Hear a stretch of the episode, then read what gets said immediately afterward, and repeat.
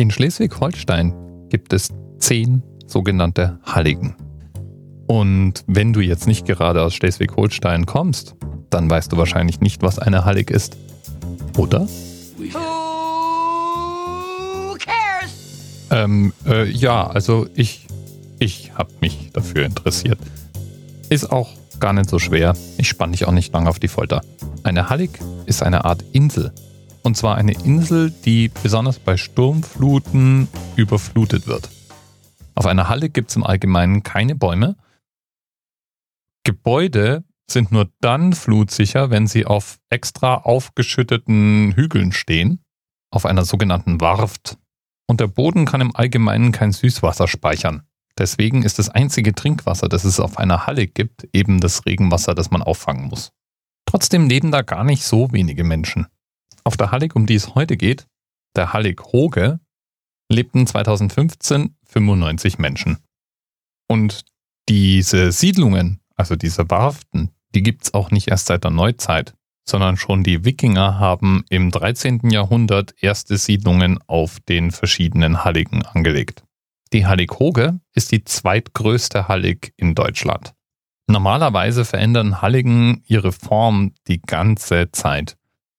Material wird angeschwemmt oder bricht ab und nach jeder Sturmflut sehen die Halligen normalerweise etwas anders aus als vor den Sturmfluten.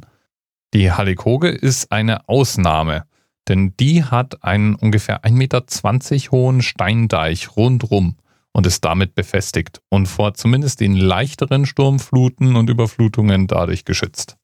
Trotzdem ist auch die Hallig-Hoge ungefähr zehnmal im Jahr komplett landunter. Weil es auf einer Hallig natürlich kaum Ackerbau gibt, muss man sich seinen Lebensunterhalt oft anders verdienen. Die allermeisten Bewohner arbeiten in irgendeiner Form beim Naturschutz oder Küstenschutz oder auf See. Früher waren die Einwohner hauptsächlich Fischer oder Walfänger.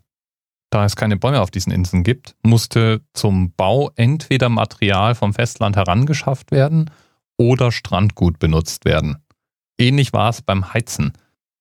Frühere Halligbewohner haben hauptsächlich mit getrockneten Schafs-, Rinds- oder Pferdedungen geheizt. Heute ist natürlich auch noch eine wichtige Einnahmequelle der Tourismus.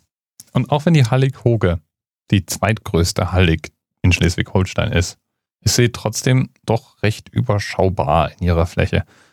5,78 Quadratkilometer. Das ist dann auch gleichzeitig der Themenanker für heute und wurde uns gespendet vom Bastel-Andi.